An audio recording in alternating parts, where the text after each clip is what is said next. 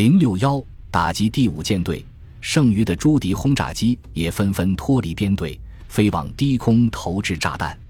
我直奔排成一列纵队的三架朱迪。当我靠近其中一架敌机时，我们已经来到我军舰队最外缘的上空，而且所在海拔相对较高。第一架朱迪轰炸机准备俯冲，当飞行员开始做机头着地翻转时，我发现它旁边的空中冒起了黑烟。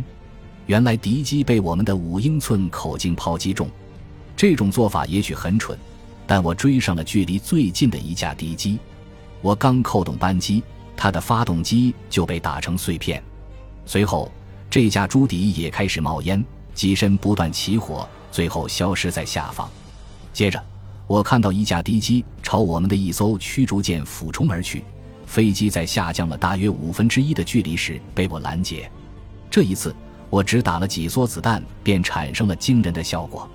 第六架敌机在我眼前轰然爆炸，我想一定是打中了它的机载炸弹。虽然飞机爆炸屡见不鲜。但从来没有一次爆炸像这次一样惊心动魄。我急忙拉动操纵杆，避开散落的碎片和飞溅的火球，然后用无线电报告击落第六架。前方还有一架敌机正冲向一艘战列舰，我猜他到不了战列舰附近。我话还没说完，这架朱迪就被击中，已不足以在战场上构成威胁。随后。这架飞机撞上战列舰上钢板制成的屏障。此时，我环顾四周，空中似乎只剩下一些地狱猫。我扭头望向我们出发的方向，在长达三十五英里的范围内，水面上到处都是燃烧的浮油，空中烟雾弥漫，让人难以置信这是短短八分钟的袭击留下的战场。这八分钟是我毕生难忘的一次航行。日军被打得落花流水。地狱猫飞行员似乎更容易被前方机翼中抛洒出来的黄铜弹壳打伤，而不是被后方零式战机或汉普的子弹击中。在返回列克星敦号上空后，埃里克斯·弗拉丘开始向着陆区盘旋下降，不料成了附近护航航母上一些好战炮手的袭击目标。当夜光弹朝他飞来时，他不禁对着无线电话筒说了一句脏话。然而他并不知道。由于大批飞行员在上空盘旋，试图辨认出自己应该降落的航母，情况变得十分混乱。有报告称，至少有一名日军飞行员企图在美军航母上着陆，局面变得更加难以控制。所幸弗拉丘最终安全降落。按照惯例，安全落地的飞行员们接下来又是一阵忙乱。战斗机飞行员奔向待命室，在餐吧喝上几口菠萝汁。然后按照自己的印象向情报官员讲述执行任务的情况。在听完简单的情况介绍后，飞行员会浏览一下黑板上的通知，接着返回飞行甲板，等待机会再次出击，以提高本人和所在中队的战绩。从他们的态度来看，一名战地记者说：“我们完全可以认为，他们所参加的不是一场战斗，而是某种迅速刺激的比赛。”就像马球或者冰球一样，作为特混舰队的旗舰，列克星敦号上搭载了数量罕见的大批记者。当弗拉丘在填写维修报告时，他们立即围了上来。其中一人曾经看到，当他的地狱猫掠过剑桥时，他向米切尔比了六的手势。有人举起相机，请他再做一次这个手势。于是，穿刺王弗拉丘仰望天空，脸上挂着灿烂的笑容。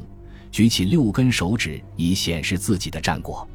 弗拉丘的飞机管理员发现了一件令人惊异的事情：弗拉丘当天一共发射了三百六十发子弹，击落了六架敌机，相当于每次每挺机枪只发射了十发子弹。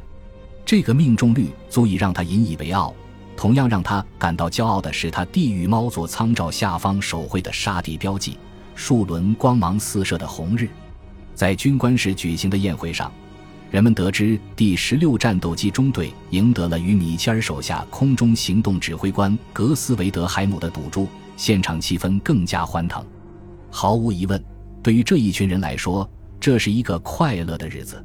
美军还未与日军舰队交手，已经有人开始下注，认为他们一定能够打败日军。正午刚过，威利斯里的参谋传话称，雷达捕捉到的信号均为有机。于是，威利斯下令将所有火炮退出弹药。与此同时，有几名胆识过人的日本飞行员一边伺机等候，一边在附近徘徊。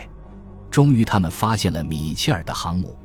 中午，六架朱迪俯冲轰炸机发现了邦克山号特混大队，开始在云层与火炮手玩起了猫鼠游戏。其中一架敌机向克里夫顿斯普拉格上校指挥的胡风号开火，导致一人阵亡，四人受伤。邦克山号侥幸躲过了敌机，但人员密布的机库甲板却被打成了筛子，共有两人丧生，八十四人负伤。戴维·麦坎贝尔在返回埃塞克斯号的时候，绕开了战列舰大队上空的危险区域。他看到一枚炸弹击中了南达科他号，防空炮手立即发起反攻，致使敌机在靠近战列舰的途中被击落，其飞行员和机组成员均葬身海底，只在水面上留下了一道长长的火焰和浮游的痕迹。麦坎贝尔继续向北航行，直到他找到自己的特混大队。驶入着陆路径。